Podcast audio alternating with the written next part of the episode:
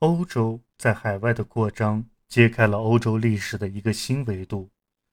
君士坦丁堡事件后不到四十年，哥伦布就在加勒比海伊斯帕尼奥拉岛首次登陆，为欧洲的征服开辟了新世界。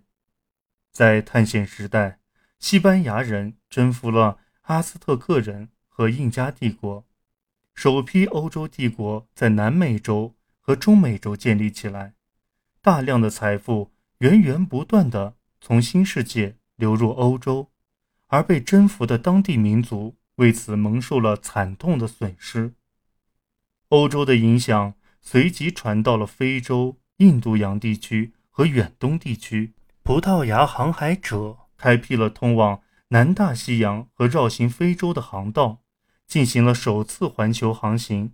不久，荷兰、不列颠和法国的商人和传教士也紧随其后而来。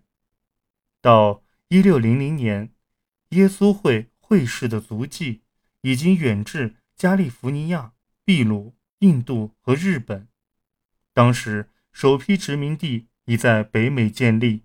不列颠和法国商人大肆掠夺。纽芬兰的渔业资源和美国内陆的毛皮贸易资源，欧洲正逐步建立它的全球贸易网络，树立起世界霸权。